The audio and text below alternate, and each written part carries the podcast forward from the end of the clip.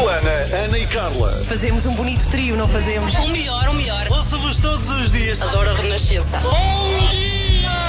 Começa o seu dia com as 3 da manhã e fica par com o mundo na Renascença, das 7 às 10.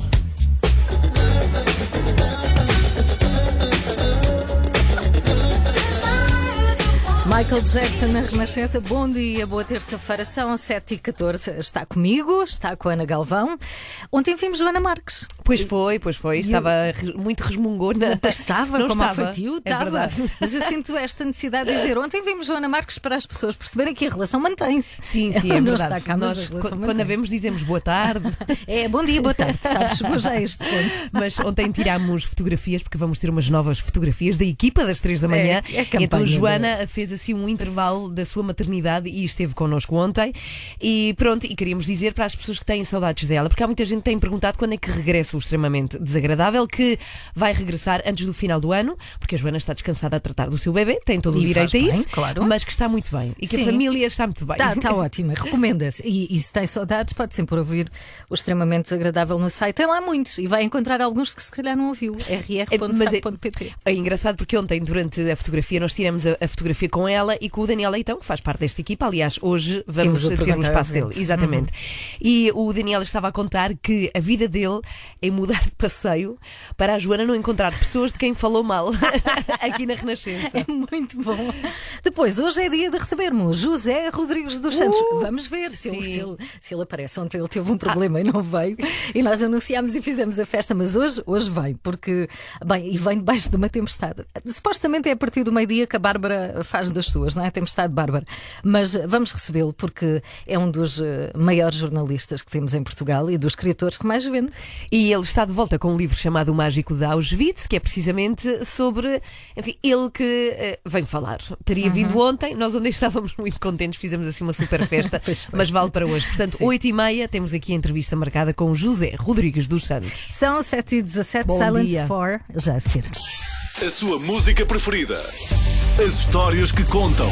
A informação que precisa. Está tudo aqui na Renascença. A par com o mundo.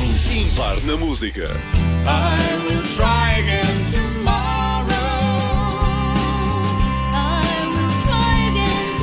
7h23, muito bom dia. Está com Renascença, está muito bem. Neste dia de chuva e vento, não é? já sabe ao que vai e a partir do meio-dia vai ser pior. É a tempestade Bárbara que está aí. Bem, eu queria contar-lhe uma das eh, histórias mais ternurentas que já ouvi que envolvem eh, profissionais de saúde. Eu faço uma coisa todas as semanas, eh, a Ana sabe. Eu saio daqui e tenho que ir ao médico pelo menos duas vezes por semana. Agora vou passar uma vez porque fui submetida a uma cirurgia e tenho que fazer este controle regular para ver se está tudo a correr bem. E, então, E está tudo a hum, correr bem. Está tudo a correr Pronto. bem. Mas o que acontece é, na altura em que chego, eu vou para uma enfermaria onde estão algumas enfermeiras. E a enfermeira com quem eu falo mais é a enfermeira Ana. Estamos naquele compasso de espera Tem o meu enquanto... nome, a enfermeira? Tem, Oh, tem, já viste? E é uma sim. querida, como tu. Bem, esta é mais, mais um bocadinho. E enquanto o médico não chega, ah, estamos a conversar. E houve uma história que ela me contou não há muito tempo que eu, que eu fiquei, tenho que partilhar isto na rádio porque a história é maravilhosa. Então ela foi às compras ah, com o marido ao supermercado e andavam nos corredores. E de repente percebe que há um casal, assim já velhote, que anda atrás deles. E ela primeiro pensa, ah, isto deve ser, pronto, é coincidência, estamos nos detergentes e eles vieram ao- aos detergentes também. Depois vai para as massas e eles vão atrás. E estão os dois a conversar, ela e o marido, tá, tá, tá, tá, tá, tá, e o casal sempre atrás.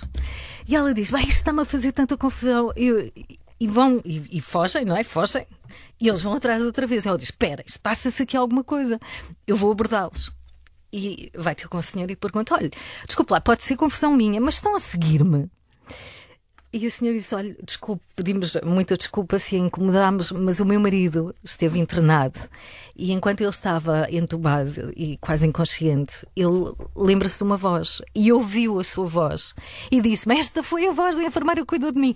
E nós queríamos ir atrás de si para perceber se era a mesma pessoa. E ela conheceu o senhor e de facto era, só pela voz. Bem, e eu é fiquei. incrível. Não é? Eu fiquei arrepiada quando eu vi esta história. Como a, a importância, obviamente, de- dos profissionais de saúde, nomeadamente dos enfermeiros, que muitas vezes fazem este trabalho que não é visto. Pela pessoa que está ali, não é? Porque não está em condições, mas só pela voz este senhor reconheceu-a e foi atrás dela cumprimentá-la e agradecer-lhe. Portanto, não estavam, obviamente, a perseguir. A causa era nobre, era querer conhecer a a pessoa. perseguir. Estavam, mas a pronto, no bom sentido, queriam conhecer a pessoa que cuidou Olha que bonito. durante muito tempo. Gostei muito desta história. É bonito. Não é? Às, sim. às 7h26, sair de casa com uma história assim É verdade. não nos dá esperança na humanidade. Diga lá, dá ou não dá? Bem, e quanto ao tempo, é mesmo assim, não é? Muito vento, muita chuva. Muito, tudo, tudo que temos direito. Temos aí não tempestade, a depressão bárbara. E para que não fiquemos com má ideia das bárbaras do nosso país, está connosco e está a ouvir-nos e se chama Bárbara. E se é uma mulher doce, de certeza que é, ligue para aqui, 808 500 210. Temos todo o gosto de receber em direto, nas 3 da manhã, uma pessoa que se chama Bárbara. Sim, eu ontem assisti, por acaso, a uma Bárbara a defender-se, porque há sempre aquela piadinha, não é? Dos colegas, ai, a Ah. Bárbara faz das suas, não é, Bárbara? E a Bárbara olha assim de lado já e revira os olhos. Pronto, se sente ah, nestas condições, ligue para cá e desabafe connosco, nós queremos ouvi-la, mas tem que ser doce. Se for uma Bárbara tempestade, não, não ligue. Não, mas o que eu acho é que deve defender as da sua classe, as bárbaras deste país. Agora 18 para as 8 está com as 3 da manhã comigo e com a Ana. Já dissemos aqui, se ligou o rádio agora, ontem estivemos com a Joana Marques. Recomenda-se, está bem, mal disposta e recomenda-se. Sim, igual a sempre. igual. O extremamente desagradável está no site, já sabe, pode ir lá ouvir e recordar.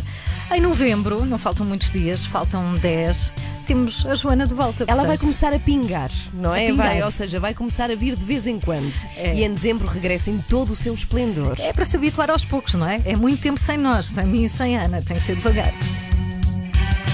vida vai torta. Olá, eu sou o Vicente Alves do O. Eu sou a Joana Espadinha. Eu sou a Teresa Guilherme e estou aqui com as 3 da manhã. Começa o seu dia com as 3 da manhã, entre as 7 e as 10. Agora faltam 6 minutos para as 8, está com as 3 da manhã e hoje estamos a fazer uma homenagem às bárbaras deste país. Estamos a pedir para ligar e eh, já tivemos um telefonema esta manhã, mas foi do genro de uma bárbara. O que é que disse este genro da bárbara? Disse a minha sogra não é nenhuma tempestade. É uma doçura. É uma é uma doçura. Então, beijinhos à sogra deste ouvinte, que há de ser a Dona Bárbara. Ah, pois. Beijinhos pois. para ela. 808 500 210. Se conhece alguma Bárbara, pode ligar e homenagear. Se é Bárbara, ligue para nós. Agora tem que ser um doce de pessoa. Ah, tem, que é para limpar a imagem das bárbaras deste país. É, e temos ali o João que faz essa triagem. O João Duarte. Sim. É muito querido de o João Duarte. quem- nosso- se a Bárbara é um doce ou não. Ele percebe. Portanto, 808 500 210. Estamos a homenagear as Bárbaras e temos tido Merecem. muita gente. É Elas mesmo. merecem. Temos tido muita gente a ligar. Ah, agora ligou a mãe de uma Bárbara, a Helena Coelho. A Bárbara, a filha, tem 31 anos e ah, a mãe teve necessidade de ligar a dizer que a filha é uma tempestade. Portanto, Mas que é muito doce, mas que é muito doce. a mãe dias. disse: é muito querida a minha filha Bárbara. A Bárbara Coelho, há de chamar Sim, deve ser Bárbara Sim. Coelho, sim. Portanto, beijinhos a ela. Sim. Se conhece alguma Bárbara, diga. Diga como é que ela é. 808 500 210. É o tema desta manhã, não há dúvida, pode ligar até às 10. E a imagem desta manhã, Sim. não é? De ontem e desta manhã, é o nosso Presidente da República de tronco nu a tomar uma vacina. Eu tenho aqui uma questão que é. Não sei, os homens, o presidente está de camisa, mas sempre que vamos tomar uma vacina, arregaçamos a manga. Sim, eu também nunca me despi Eu para tirar não. para. Sim, para que me pusessem uma vacina, ano, sim. Não é? Agora, qual foi a necessidade de despir a camisa? Não dava para arregaçar as mangas? Pronto, Aqui ficamos por logo cima, com como dizer, com todo o respeito eh, pelo nosso Marcelo, o nosso presidente, mas pronto, eu, é as maminhas assim descaídas, não é? Em grande plano, na Em grande televisão. plano na é televisão. escusada às 7h58 da manhã, não é? mas levou vacina da gripe. Levou e deu o exemplo, sim senhor, e era, era isto no fundo que se pretendia. Não sei se sabe disto, mas hoje é o Dia Mundial do Controlador de Tráfego Aéreo, que é uma das profissões, eu não sei se é o seu caso, mas eu, eu admiro tanto. Tanto estas pessoas que têm que trabalhar sob um stress. Não sei, não sei como é que deve ser o dia a dia de um controlador de tráfego aéreo, mas fiz aqui uma busca na internet e fui ver as condições. O que é que é preciso, não é? Porque é daquela. É como astronauta. Eu acho que há, há o controlador de tráfego aéreo e há os astronautas nas profissões assim mais E repara, exigentes. todos vão, todos trabalham com, o- com o espaço. Sim, com o espaço, sim, uns na atmosfera, não é? Aqui, outros lá mais acima. Sim, mas têm que fazer, para além dos testes psicotécnicos, médicos, linguísticos, porque têm que falar várias línguas, não é? Têm que ter capacidade de raciocínio lógico, visão espacial, capacidade de organização e planeamento, capacidade de trabalhar sob stress.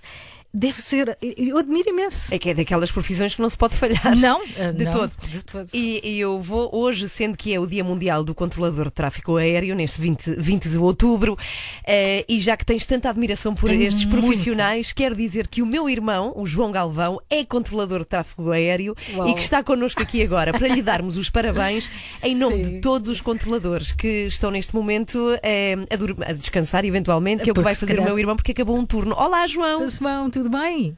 Bom dia, tudo bem? Olha, muitos parabéns Obrigado. pelo teu dia. Obrigado, Isto, obrigado. isto é tudo verdade, aquilo que eu disse sobre as condições, os testes, tudo o que tem de fazer para, para chegar à, à profissão que tu tens hoje? É, é tudo verdade. Eh, soa muito mais complicado do que realmente é. Porque eu acho que as pessoas têm perfil, eh, independentemente da, da- do curso superior que tiram. Ou seja, pode haver um psicólogo, como pode haver alguém de engenharia, simplesmente tem características pessoais que se encaixam nesta profissão. É só isso, não é? Mas é- é ser um muito- gênio. Mas é muito cansativo. É por isso que o meu irmão tem eh, 40 anos, parece que tem 85. É. Não, não é verdade, não é? Ó João, mas é assim é tão verdade. desgastante como dizem? Ah, tem momentos que sim e tem momentos que não. Não é, um- não é uma constante. Há momentos Aham. bem mais complicados, Cons- outros mais simples, mas consegues- os turnos em si, Sim. qualquer profissão que tenha turnos, não só a minha, eh, todas as pessoas que trabalham por turnos que estejam a ouvir sabem perfeitamente que, que, que é mais difícil, o- as noites perdidas, o, pronto, tudo, isso, tudo isso interfere e causa cansaço ao Sim. longo dos anos acumulado. Uhum. E qual foi assim, o momento de maior stress que já tiveste na tua carreira? Apanhaste algum susto já, João? Já apanhei alguns sustos, já. ahm, mas de maior stress, não sei, não, não tenho assim um muito específico. Não há aqui nada tipo emergências, não, não, são coisas raras a acontecer. As emergências que normalmente acontecem são mais viradas para doentes a bordo, precisam aterrar com urgência para, para salvar o passageiro que está doente mas eventualmente alguma situação de tráfego, algum mal-entendido, que um avião não cumpriu aquilo que era suposto e que aproximou-se mais de outros daquilo que era suposto e temos que reagir. Temos que reagir. Não é um momento mais stress, é um momento de, de há picos de adrenalina e, e pronto, e vamos cá para fora todo o nosso Uhum. Mas como ele é calmo, é por isso- situação. ele é muito, Ele é muito calmo. é por isso que é controlador de tráfego Não, aéreo. e- Hoje é o dia dos controladores, portanto, é, muitos parabéns pelo seu dia. É, uma coisa só, é muito engraçado porque é, o- tem, tem de se falar inglês, não é? É assim Uhum. um idioma comum, só que tem que se falar um, um inglês muito básico que é para todas as pessoas ouvirem. É um inglês muito engraçado. E antes de, João, desligares, eu gostava muito que falasses assim, uma frase no teu inglês de É, controlador que aéreo. tenhas usado agora no turno, se calhar estás a sair de um turno, não é? Então, olha, por exemplo, acabei de dizer, ah, por acaso não fui eu que disse, porque eu estava com uma estagiária, e a estagiária é que disse, mas, por exemplo, entra um TAP que vem do Brasil e tu dizes algo como ah, Air Portugal 120, identified, proceed direct to Umupi, uh, cleared Ligra 4 Delta arrival. Ah, é um inglês muito macarrónico. sim, Percebemos sim, muito. mas percebemos todos. Tá, vá, bom descanso, João. Adeus, estamos Obrigado, a falar. bom trabalho. Se não deu conta com o irmão de Ana Galvão. E repara que Impressionante. te- têm que lidar muito com a tempestade bárbara. É verdade. Não é? Os É, controladores sim, sim. trabalham muito com esta questão de- das condições É, atmosféricas. a partir do meio-dia vai piorar, o teu irmão não vai estar lá, vai estar em casa a descansar. Mas é curioso como é que alguém, sendo teu irmão, tem capacidade de organização e planeamento. Ah, então é porque ele Que é- organiza tudo. Que, que é um dos requisitos. 24 horas por dia, 7 dias por semana. As melhores histórias e as suas músicas preferidas. Renascença. A par com o mundo, impar na música. Vamos receber já a seguir uma das caras mais conhecidas e mais queridas dos portugueses. Podemos, dizer- podemos dizer assim, não é? É José Rodrigues dos Santos, que tem mais um livro, chama-se O Mágico de Auschwitz.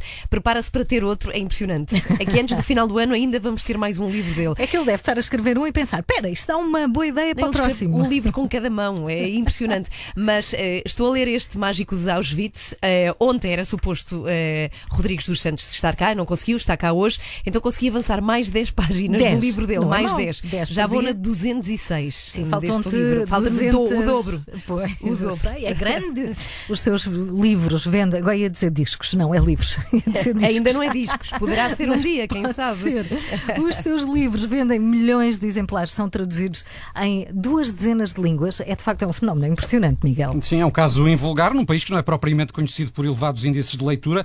José Rodrigues dos Santos eh, tem colocado ao longo dos anos sucessivos livros nos tops de vendas, não só em Portugal, como em vários outros países.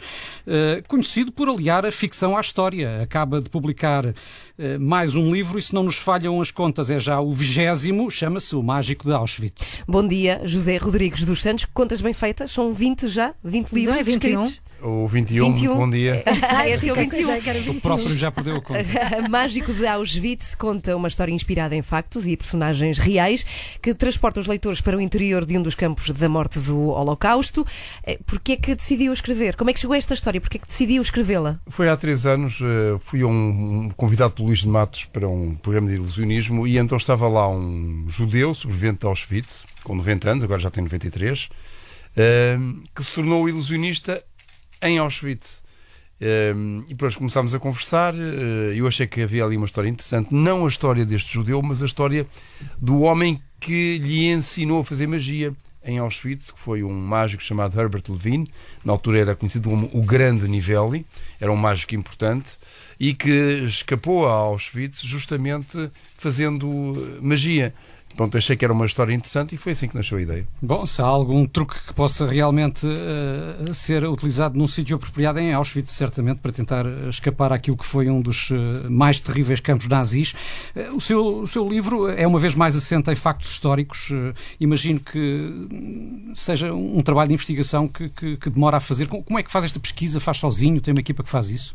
Não, não, não faço sozinho. Portanto, come- comecei a pegar em documentação, eh, sobretudo falei com este sobrevivente, falei com mais outros dois sobreviventes que estiveram com ele também, em Auschwitz, e eh, comecei a ler muita documentação e, eh, e há muita, muito trabalho feito, talvez o mais avançado, é feito, obviamente, por historiadores israelitas.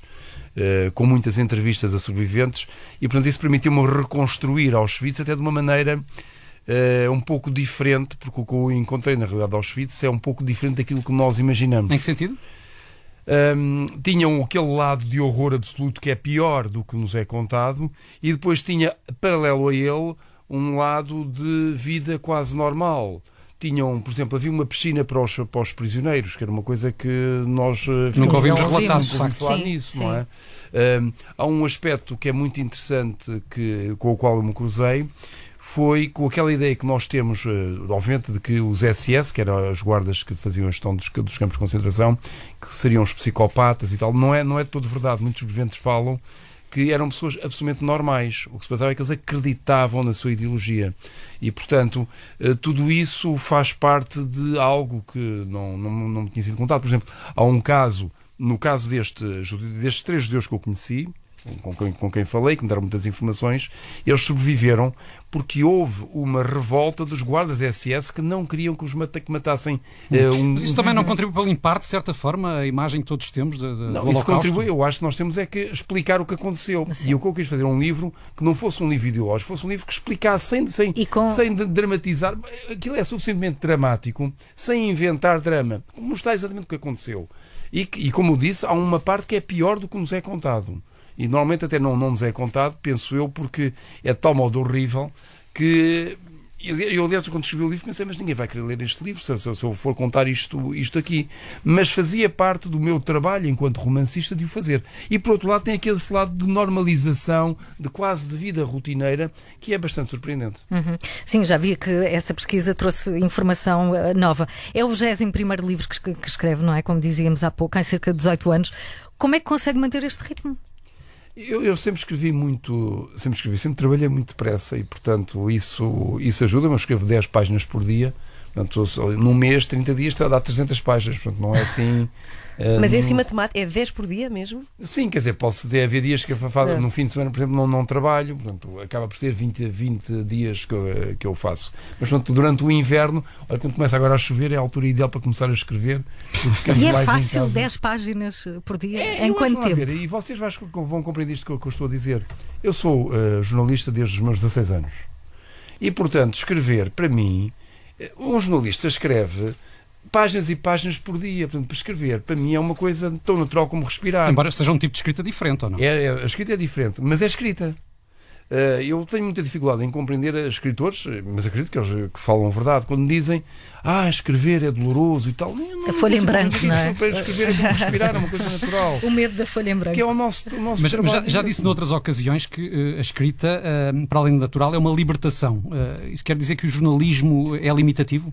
Não, isso é, relaciona-se com uma, uma questão que para mim é central na, na, na literatura. Muitas, há escritores que pensam e dizem que a escrita é contar histórias. Outros dizem não, a escrita são exercícios de linguagem, escrever sem vírgulas. Bom, há muitas escritas, como sabemos. Exatamente. Mas para mim isso não, o, que, o que faz eh, o- o- a essência da, da literatura é a sua relação com a verdade. Os grandes romances são romances que nos dizem algo de profundamente verdadeiro, mesmo antes do seu tempo. Por exemplo, George Orwell, quando escreveu 1984 eh, e expôs o que era o totalitarismo, naquele caso o totalitarismo soviético, e ele, quando escreveu esse livro, era um tema absolutamente interdito. E, no entanto, ele, eh, ele fez isso antes do seu tempo. Ele disse verdades que na imprensa não se dizia, que no discurso político não se dizia, mas é o escritor que o vai fazer. Eh, há um trabalho muito interessante de um historiador eh, francês, o Marc Bloch, sobre sobre para Marc Ferro sobre os tabus da história, os temas que nem os historiadores tocam. E, e ele nota, num- numa obra que escreveu sobre os tabus da história, que esses temas que são proibidos são os escritores que tocam neles. E é nesse sentido que a escrita é uma libertação, porque nós podemos, usando as vestes da ficção, que é uma mentira, não é uma coisa imaginada, contar verdades e expor verdades que nem o discurso jornalístico, nem o discurso histórico se atrevem a tocar. É José Rodrigues dos Santos, está cá hoje a falar do seu livro mágico de Auschwitz. Eh, acredito que já possa viver da escrita. Eh, Porquê é que continua a trabalhar todos os dias? Porque eh, eu, para mim, eh, eu gosto muito de trabalhar e, portanto, eh, os budistas têm uma frase muito interessante, dizem que... uma lá que é uma rádio católica. hein? Sim, mas, mas co- como sabe, existem muitos, muitos, muitos pontos em comum entre o budismo e o, e o cristianismo. Os budistas têm uma frase muito interessante que é: é possível passar uma vida inteira sem trabalhar, basta fazermos aquilo que gostamos. E portanto é isso que eu faço. Eu faço o que gosto e é por isso que continuo E, e faz bem, e faz bem. José Rodrigues dos Santos, obrigada por ter vindo aqui. Ah, é preciso manhã. dizer que o segundo volume eh, chega em novembro. O segundo volume do semana. mágico. Sim, Está desta- confirmado? desta história. 10 páginas por Se dia. não houver convidamento. Se não houver Covid. Obrigada e bom Obrigada. dia. Obrigado. 13 para as 9. Às 3 da manhã. Três da manhã. Olá, eu sou o Luís de Matos. Olá, eu sou a Martinalha. Olá, eu sou o Pierre Redene. Olá, eu sou o José Carlos Malato e estou com as 3 da manhã.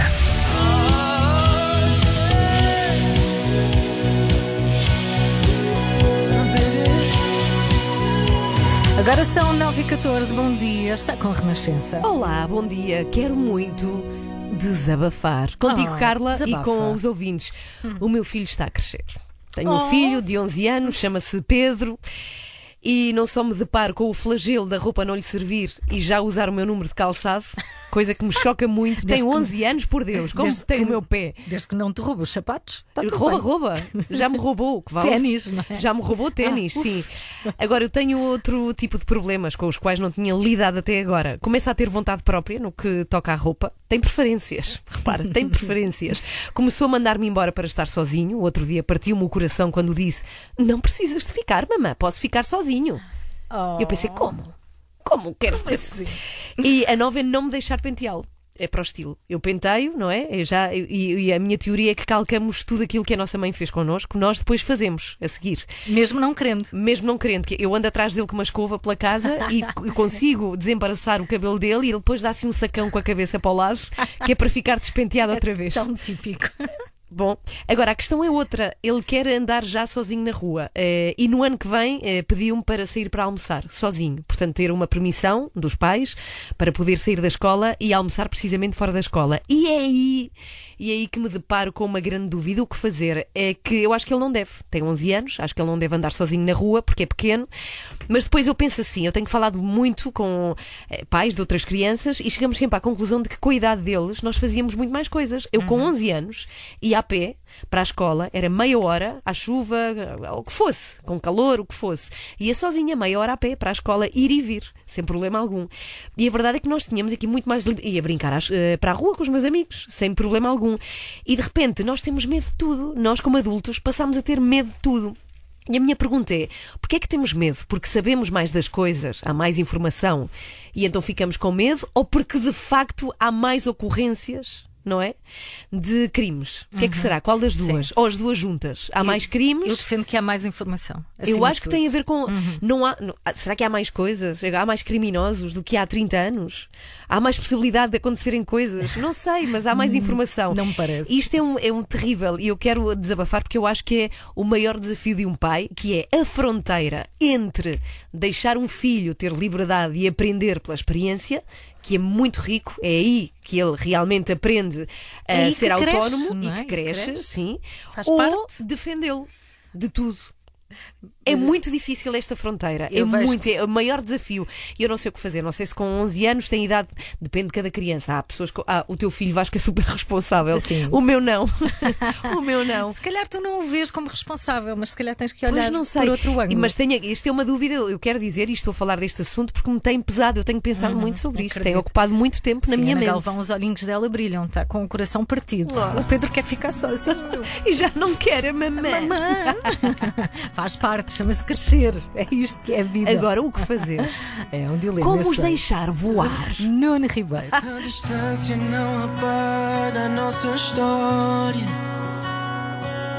Quando dizes que tens saudades, vai ser tão tarde. Este é Nuno Ribeiro na Renascença, nas 3 da manhã, 9 e 20 É dia de perguntar ao vento, e hoje tem graça, não é? Perguntar ao vento. Forte. O vento vai responder mal. porque- Não é o Daniel que é forte, é o vento que é forte hoje. Olá, Daniel. Olá. Daniel tudo bem? Está tudo bem, está muito mau tempo lá fora. Nós não temos janelas aqui. Porque assim, tá, Já não está. tá, também não está assim uma bárbara assim daquelas, Não. mas Tá uma mas está ba- bom. Tá bom. Está bom, está assim, já está a começar a ficar a ganhar aquele, aquela peitaça de tempestade. Está uma bárbara assim de nariz empinado e Nós, peitaço. nós hoje já falamos com algumas Bárbaras e às nove e meia ainda tenho a certeza que teremos a oportunidade de falar com mais uma Bárbara que vem defender o seu nome Sim, hoje. é isso. Portanto, 808, 500, 210, já falámos com alguma, queremos, com algumas, queremos que ligue para cá e que diga se conhece alguém, se é doce ou se é assim uma tempestade. Perguntei ao vento, já a seguir. Passamos a melhor música, a sua música preferida.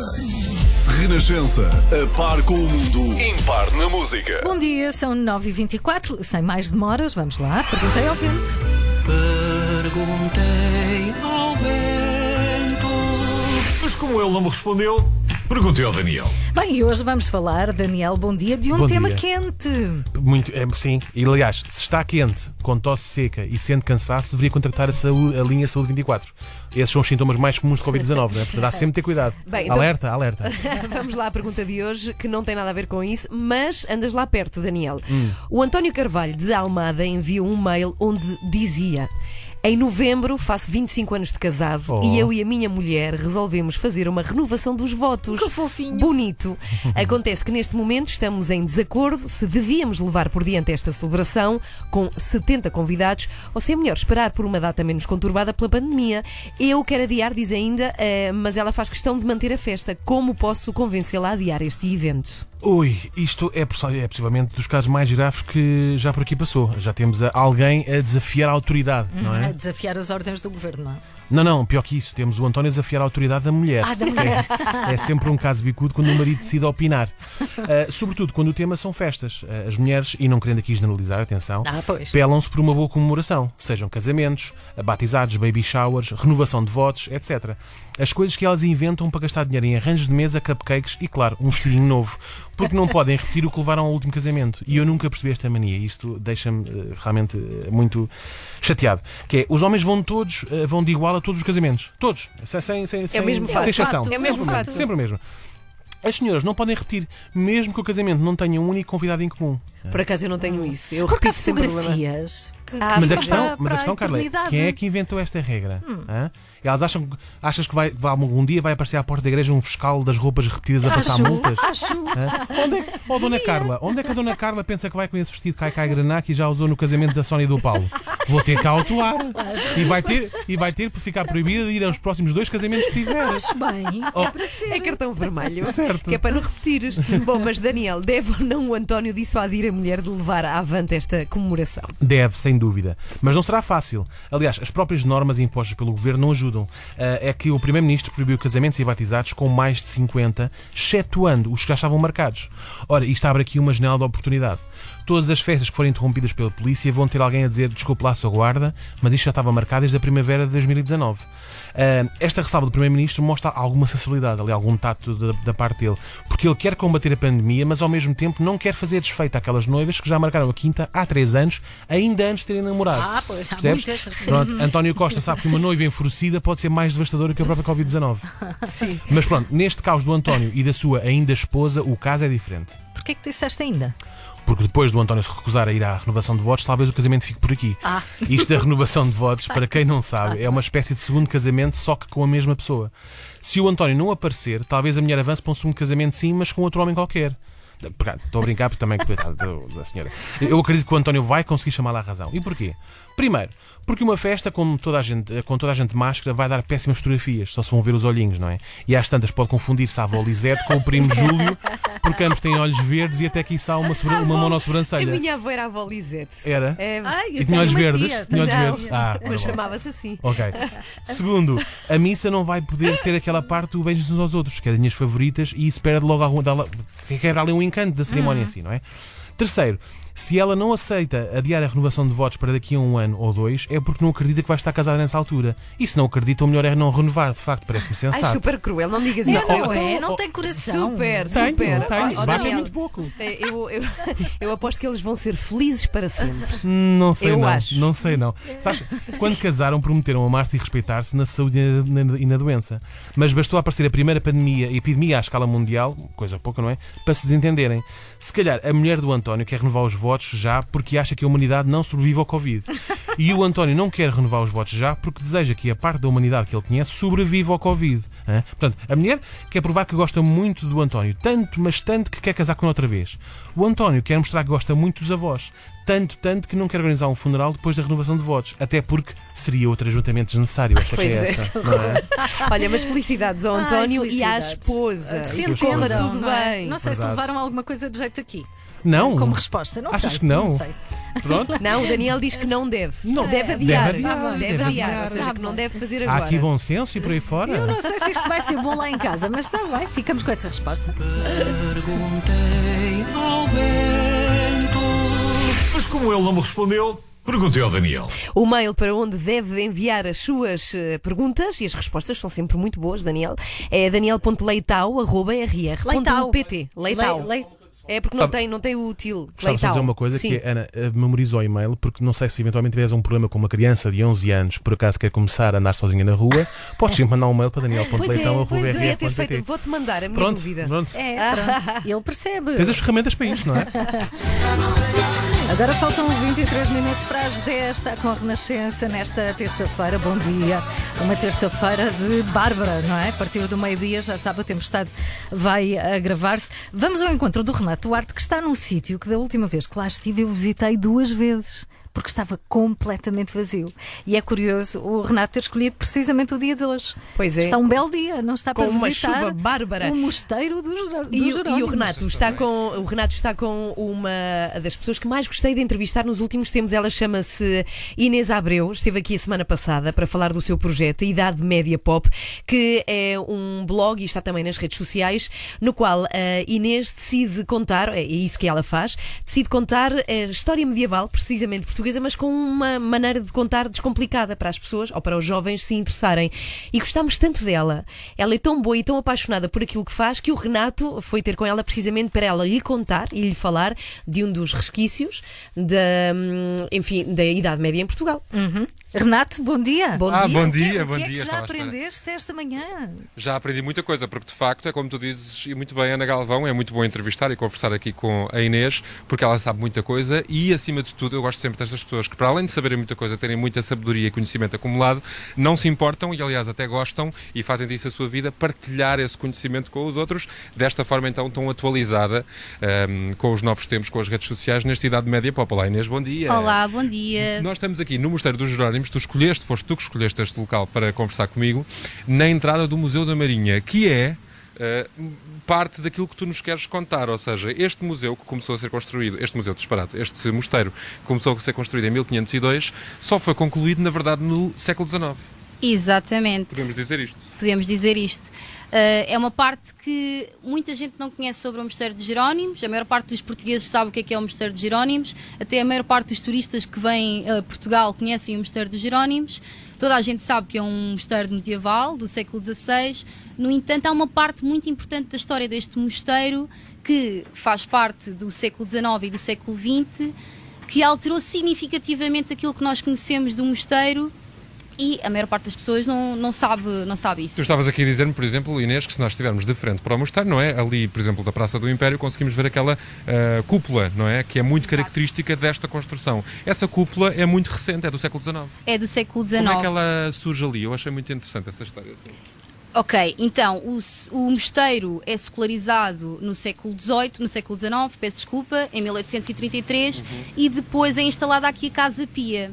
Com a instalação da Casa Pia, o provedor da Casa Pia decide fazer uma data de restauros no mosteiro, que também já estava a precisar. No entanto, restauros muito ao século XIX, revivalistas, uh, que vieram alterar significativamente o mosteiro.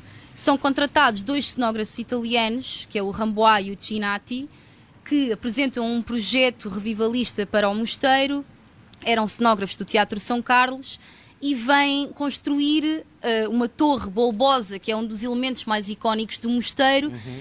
que toda a gente pensa que é do século XVI, mas afinal é uma invenção do século XIX. E que de Manuelino não tem nada. Não tem nada de Manuelino, quanto muito neo-Manuelino, ou aquilo que aqueles cenógrafos italianos entendiam uhum. de, do que era o Manuelino. Depois temos o corpo horizontal. Este prolongamento, não é? Que se estende aqui Belém fora. O mosteiro original era bastante mais pequeno, estavas aqui a dizer-me também. Portanto, estes Era. restauros também fizeram com que ele se agigantasse. Apesar do projeto de Dom Manuel eh, prever um mosteiro quatro vezes maior do que quatro que vezes foi maior, que nunca chegou a. Depois da morte de Dom Manuel, nunca chegou a ser concluído. Uh, depois tínhamos um corpo horizontal no século XVI que é completamente reformulado por estes dois cenógrafos italianos no século XIX. Ou seja, uh, a maior parte do mosteiro que nós achamos que é medieval, na verdade foi obra destes dois cenógrafos italianos. E está muito bonito na mesma, não é? E está incrível, está muito bonito.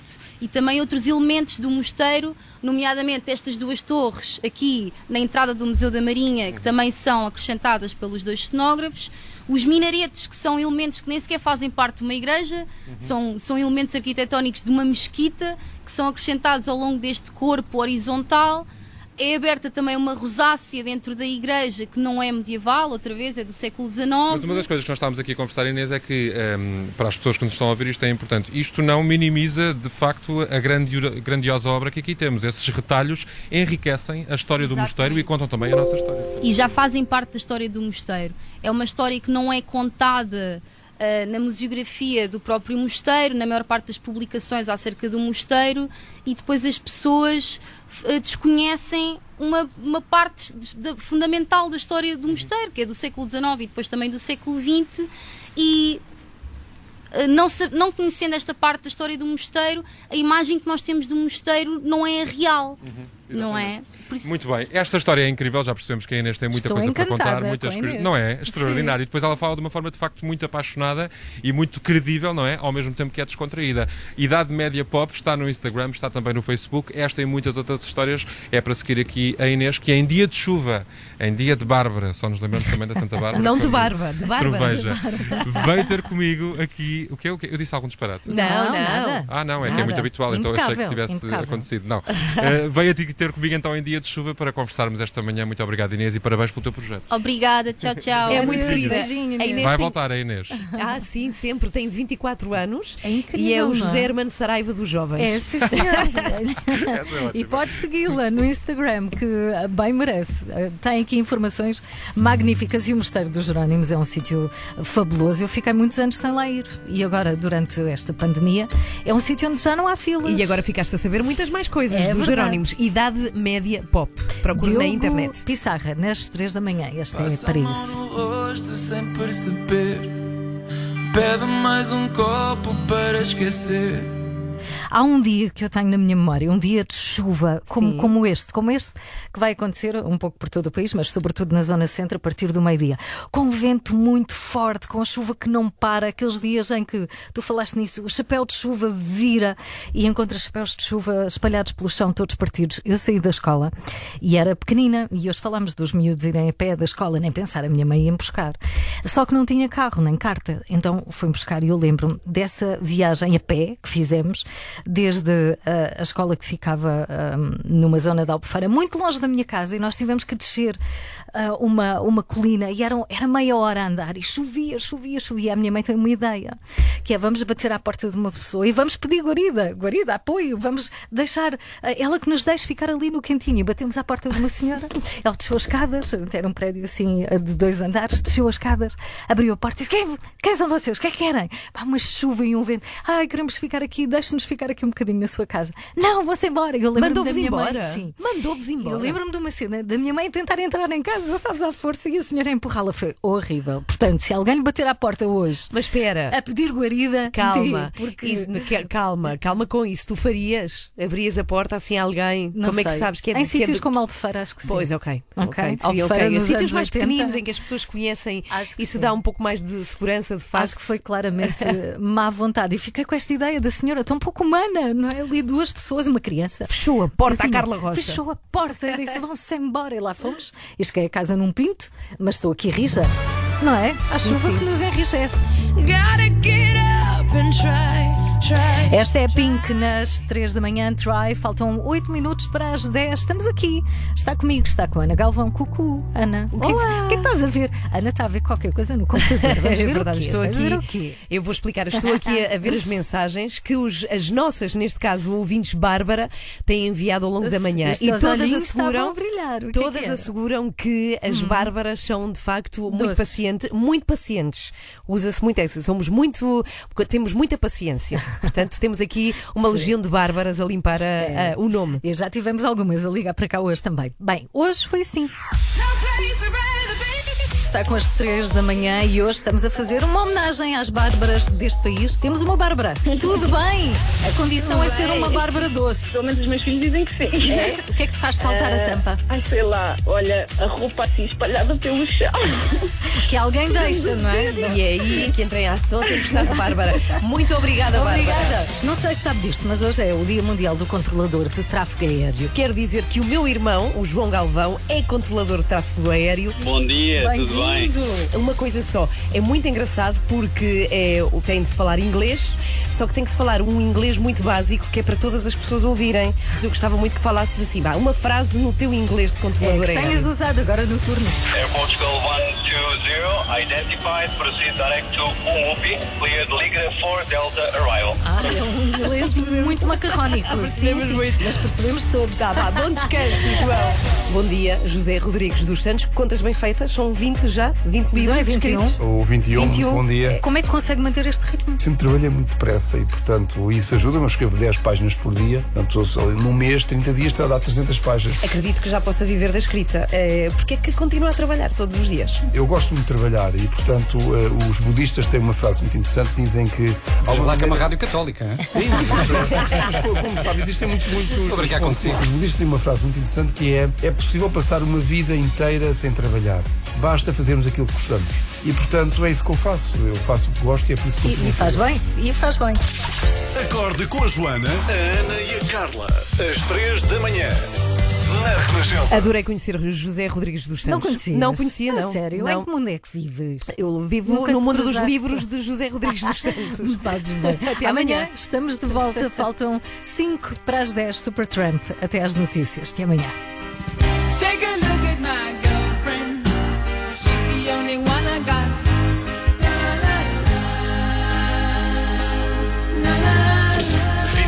Horas por dia, 7 dias por semana. As melhores histórias e as suas músicas preferidas. Renascença. A par com o mundo, impar na música.